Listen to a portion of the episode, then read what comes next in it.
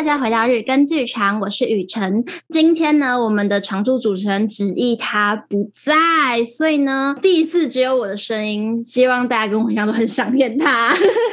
我现在有一点紧张，因为没有子毅。好的，但还好，今天要来跟我们一起聊天的呢，是我的大学好朋友，他是 Emma。那我们一起欢迎 Emma。嗨，大家好，我是 Emma。Emma 呢，她是我曾经的导演。也曾经跟我一起演过戏，哎呦，我们两个真的是经历过很多误会跟大大小小的事情。主要今天会想请 Emma 来呢，是想要跟 Emma 一起讨论大家都很常忽视的一些，毕竟我们身为就是自由工作者，应该要注意的一些权益。那但是这件事情呢，我就是完全的外行啦，所以可能看看等等可不可以聊到一些新的心得。那 Emma，你要不要先跟大家做一些自己的背景的自我介绍？呃，嗨，大家好，我是 Emma，然后我是马来西亚人。刚刚雨辰有说有误会这件事情，还有我想到一个小小的故事，这个是我刚来到台湾的时候，然后反正是很好笑，然后那时候我们在上。导导演方法课就是最基础的导演课，然后他就坐在我的前面，然后因为那时候我刚到台湾，然后因为生性啊就比较内向或者是怎样，然后加上有口音，然后不想要被人家认出来，哎，你是外国人哈的那种感觉，所以我就比较不讲话。然后有一次那时候晚上是要迎新，是不是认亲啦？认亲表演，然后你就跟我说。哎，你今天晚上认亲大会有要准备什么？然后那时候因为我完全没有被通知这件事情，当然就是完全没准备，我就吓到，我就呃没有，然后你就一脸疑惑的讲说，这个人是什么人的那种眼神看我，然后你就就转回去了，就直接拒点我哎，然后我想说哦，台湾人好不友善哦。我真的非常抱歉，其实我真的已经完全忘记这件事情了，可能我也是紧张吧。我我知道，因为那时候才刚开学一个礼拜而已，也还好啦，也没有讲说真的是受到心灵创伤还是什么。只是到后来，好像大三的时候，我有跟你坦白过这件事情，你也是不知道有这件事情。对，对表示说雨辰就是单纯的人呢，没有那个意思啦，对不对？我真的是有点笨，没事，没事的，没事的。就像我刚刚这样子讲起来的时候，我也才迷迷糊糊，然后拼凑回来那个记忆，这样子。那我应该不要提醒你的，因为听到有那个误会，我就想说，哦，对吼，我们一开始认识的时候是误会。反正就是赶快讲回那个主题的话，就是讲说关于自由接案的。部分，因为我自己有在台北市艺术创作者职业工会里面当过实习生，里面他就教过了很多关于一些权益上面的事情，例如说最基本的就是你自己的劳健保的问题，就是你要怎么样在一直更换雇主或者是以合合约的形式来接工作的情况底下，然后还能保有自己的最基本的。劳健保的一些权益，当然就是直接去找工会保，这是最基本的啦。到后来的话，就是关于到可能就是一些创作者啊，你创作出来的东西的一些著作权这些东西，呃，你应该要怎么样去维持自己的一个权益这样子？例如说最简单的啦，但是不太可能会发生，就是例如说你创作了一个剧本好了，但是你在演戏的时候上面没有写你的名字。然后可能就写这样说，哦，这就是这个制作买下来的那个剧本，但是上面没有署你的名字。这样的话，就是对方那个制作公司侵你的权，这样子是可以去告人家的，没有错。当然很，很多的部分其实都是会环绕在合约这件事情，就是你你在签合约的时候有没有看清楚？这是最基本的。好复杂哦。没有啦，就反正你在接工作的时候，你就一定要看好你的合约，因为合约他讲什么就是讲什么嘛。如果他做了合约以外的事情，他就是他先违法，他先违约，或者是他要求你做合约以外的事情，那是否要再另外画一个文件出来，然后补充说明哦，你再签名这样子等等的东西，其实就是要看好合约啦，你再签名这样子不会太难。你的脸看起来就是一脸疑惑。因为我很被动，我通常都不会主动提到这件事情，也没有太多这个意识。还好的是我之前遇到剧组都比较善良，都是会主动给合约，或者是就算是没有签合约的，因为都有那个 LINE 上或者是 email 的讯息，都还可以做就是一些基本的权益保障，然后也没有遇过特别。坑哎，不是坑，坑人，就是也没有遇过很不好的经验，所以我就是没有什么合约意识，就是别人给我一份合约，我就会签名这样，就哦好，这个这个新的剧组要签名的哦，所以他后面其实是有很多事情要讲究的。你为什么会有这个意识啊？因为其实我我相信很多，就是因为我们在学校其实啊，可能老师也会提过，但是就算老师提了，你也不一定会就是会突然觉得说哦，那我要注意这件事情，可能就忘了。的人蛮多的吧？是没错，因为在我们学校里面，几乎是没有，不是几乎是一定没有这种课。就是因为我们上呃表演课的时候，表演老师也不会教你怎么看合约这件事情。对，因为我会接触到这件事情有两个啦，有两个原因。一是我有一个同事，就是在前台，然后。遇到的同事，然后有一次他就邀请我们去看一个演出，叫做“请问有没有便当”，很可爱的名字，对，很可爱的名字。但是我觉得他这个名字其实很贯彻他的整个主题，就是它里面主要就是在讲述你一个演员，然后你要去接老师的案子，当你没有在讲合约的情况底下，之后发生了什么很可很可怕的事。然后那些可怕的事情是我们都会遇到的，例如说戏排不完了，但是你需要同时要在另外一边上班，那你要不要加 call？你不加 call 的话，戏就没有办法完成。或者是老师跟你说，你只需要当助理导演，或者是当一个演员，但是还要求你去做道具、做灯光设计、做舞台设计，演出突然间取消了，这是疫情很时常发生的事情吗？那你要怎么保障你自己的权益？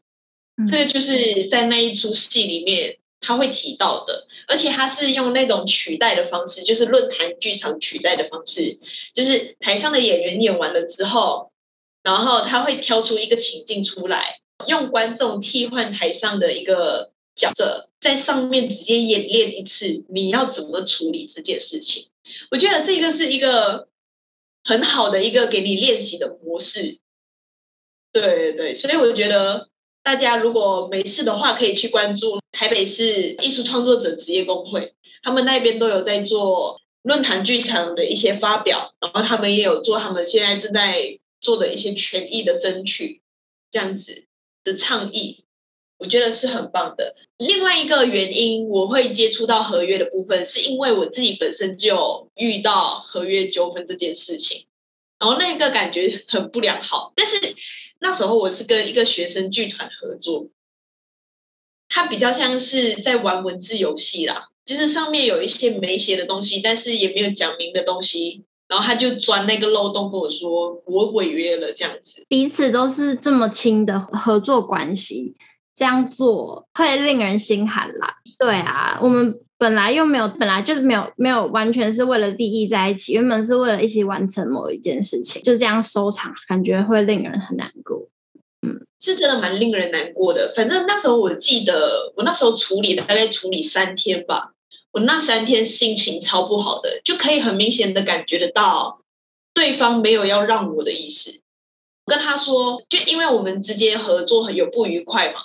然后他们就是在找另外一个替补演员，要准备替补我这样子，然后这让我心情很受挫，因为那时候完全没有被通知不合作这件事情，然后他们就已经在计划另外一个演员要替换我这件事，这是礼貌的问题，然后让我就是心情就是大受打击这样子，然后就跟他们讲说，那我们就终止吧，你们就去找另外一个演员好了。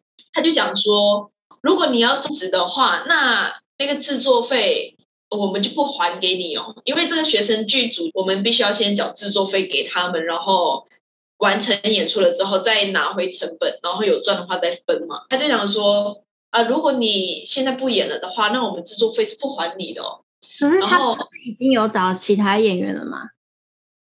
哎，对，那时候他们已经找到了。哈，啊，那为什么要这样？这要问他们呢，我也不知道。Okay. 反正他这就是一个礼貌上的问题，我就很不爽，然后我就说不做了，不做了之后，他们就说那钱不还你哦。然后我就问为什么不能还？因为毕竟那不是一个小数目，就五千多块。他就想说，因为你违约啊，因为你说你不要演，加上你已经违约了我合约上面所写的东西。然后我就问他，我违约为了什么？他就说，因为你太多排练没有办法来，进度严重拖后，这样子。然后他就讲说，你就违约了这样。然后我就看了一下合约，合约上面只有说你在重点的时间，如果你没有办法出席的话，那你就是违约。然后那些重点的时间是整排试妆台演出这种重点时间。重点是那时候我完全没有缺任何的一次整排。甚至有其他的演员有在缺整排过的，然后他们没违约哦，然后我只是缺排练，因为我要去赚钱，这就回应到了，请问有没有便当的情境？因为我要赚钱，我没有办法排他们的班，所以他们就说我违约了，但是他们从来没有跟我们说，你排练太多次没有办法来的话，你就是违约，而且它上面还有一栏是说，如果甲方就是他们。觉得讲说你违约的话，那他们就可以直接断定你违约。所以那时候我就被他们闹到就是不行，完全没有要让我的意思。他们就想说你就是违约，你就是违约。所以那时候我就逼不得已，然后我去找工会求救。然后工会一看的时候就觉得说，嗯，这真的是一个很不成熟的合约。对，但是那时候到最后解决的方式是因为我起初就没有签那个约。哦，oh, 对，这是荒谬的一个故事。对，就是被我留一手啦。这一出戏的导演是我之前曾经有接过一个案子的导演的好朋友。我不知道这样子讲会不会很很坏，但是就是有想过这个约到底要不要签。反正那时候最后是没有签的，但是我也没有告知他们。虽然这样子我很坏，我有问题，就是通常我签约的时候都是我同时要签两份，然后一份甲方留存，一份我留存嘛。所以这样子你没有签一份给他们留存嘛？他们没有 care 这件事吗？对，他们没有在 问这件事情，就是他甲乙两份丢给我，然后请我签，然后我就看了那一个合约，我想说。先不签好了，等他们问起来，我再给回他们。不知后来就真的发生这件事，然后我就跟他说：“那请你拿出来，我有签过约的合约给我看。”然后他们就找不出来，他们才愿意还我钱。哦，哇，真的是很 interesting。就是他们在还的时候也很很坏啦，我我没有办法讲那一个形容词，就是。他还我钱的时候，他就想说：“这一次因为你没有签合约，所以我们还你。但是如果如果你是有在签合约的情况底下的话，我们这笔钱是不还你的，因为我觉得就是甲方觉得我有问题。”好的，还好我知道是哪个剧组，我以后也会小心一点。那个剧组我需要在这里宣传一下，我超希望给大家知道的。反正我不会讲名字啊，我不会讲名字，就是前一阵子被控诉抄袭的那一个。你好坏哦！好啦，那我就尊重大家，尊重来宾，我也不会剪。大家去黑特剧场看一下，最近有被控告抄袭的剧组，对，就是那个剧。欸、我们我们播出的时候已经不是最近了，怎么办？那就六月中，反正你们就查一下，大约三月多的时候发生的事情。然后他们是学生剧团，然后有被控抄袭这样子。哎，但是他们下半年他们还有两出戏，我觉得他们真的很厉害。只能说他们很有热情啦。对啊，他们真的是蛮有热，我我蛮欣赏他们这样子的热情的。对，说真的，只是合约的部分就大家注意一下。刚刚你说那个很不成熟的合约，所以一个成熟的合约应该要长什么样子？是有公版吗？还是有特别要注意的事情？有公版，然后大家可以上艺术创作者职业工会上面截那个公版下来，他会跟你说你需要去注意哪一些事项，然后去拟定一些合约这样子。当然，合约这种东西是人定的嘛，就是主要还是你们你甲方跟乙方有讲好，合约上面有写好就好。而且那时候，其实我们在里面做实习生的时候，我们有需要自己去拟一个合约。然后那时候我拟了一个合约了之后，其实最主要的问题就是回到你为什么要拟这个合约的这个问题。例如说，像是因为我跟你不是接下来会有一个呃案子吗？台北一岁节的。对对对。原本我想要，原本我想要跟你们签一个合约。就是讲说，呃，你跟我就是现在有合作，然后在那一边，然后我们要怎么合作这样子之类的东西。但是其实合约就是参考用，然后因为我们的合作模式其实也比较特殊一点，就是我们比较像合作的模式，并不是像牢固，就是你你给我，就是我请你来，然后我给你钱，然后你帮我做事。或者是我委任你，或者是你承揽我的那个案子，所以我们后来有签吗？其实我还搞不清楚哎。后来我们没签呢，后来我们没签，但是我们有讲好。那这样就有法律效果了，对，对不对？其实有，只要你在 LINE 上面有讲好，口头有讲好，就有法律效应。哦，原来是这样。只是要留个证据啦，我觉得凡事还是要留个证据，其实之后会比较好证明一点。加上如果你在创作一个剧本，你也要留你创作的过程的每一个 copy。哎，对耶，那我写本的话，好像因为你之前有提醒过，就是可以把我们创作的过程给留下来，以后可以有个证明，这是我做的，它是怎么来的。但我好像真的是都没有做这件事，哎。那就是下次要开始养成这个习惯，以防啦之后有人抄袭你的作品，或者是你被控你抄袭人家的作品，那你就可以拿你的一些历程出来，讲说，哦，不好意思，法官，我们这边就是有我过去怎么样创作的历程，然后到现在这个样子，所以我觉得这个剧本就是我原创的，并不是我抄袭人家的这样子的过程。你你要被判赢的几率很大啦。我太我太没有这些概念。那你在那个实习生的过程中，除了对合约有新的认识，还有其他觉得哦，原来这个样子啊的这种东西吗？有，那是我第一次接触论坛剧场这件事。嗯，然后我觉得论坛剧场实在是太好玩了。它是不是跟教育剧场有一点像？有，它有一点像，它属于应用戏剧的。当然，它里面的一些整个理论呢，或者是运作模式，其实我还没有研究的非常清楚。但是没有意外的话，我会想要往这一方面去做钻研。很有趣，有一个老师，他有带我们工作坊，然后他会透过游戏的方式，让你看到一些社会结构的东西，或者是你。自己个性的东西，然后我就觉得那种东西太好玩了。搬到论坛剧场，然后去帮工会去做这个演出的时候，你可以看得到底下的观众上来去取代的时候，他的想法是怎么样的，然后他会做怎么样的回应。作为我们演员遇到这些观众的时候，我们应该要怎么样去踩住自己的底线，然后去做回应。我觉得这个很很很有趣，很好玩。所以帮他们打戏一下，他们下半年没有意外的话，会演出一个叫做“请问可以下班了吗”的戏剧。对，大家没事的话可以去看，是免费的。怎么样可以搜寻到这出戏？我们应该要追踪哪里？请大家到脸书上面找台北市艺术创作者职业工会，然后他们那边不定期，他们就会发布一些他们演出的作品，或者是呃他们正在倡议的一些事情。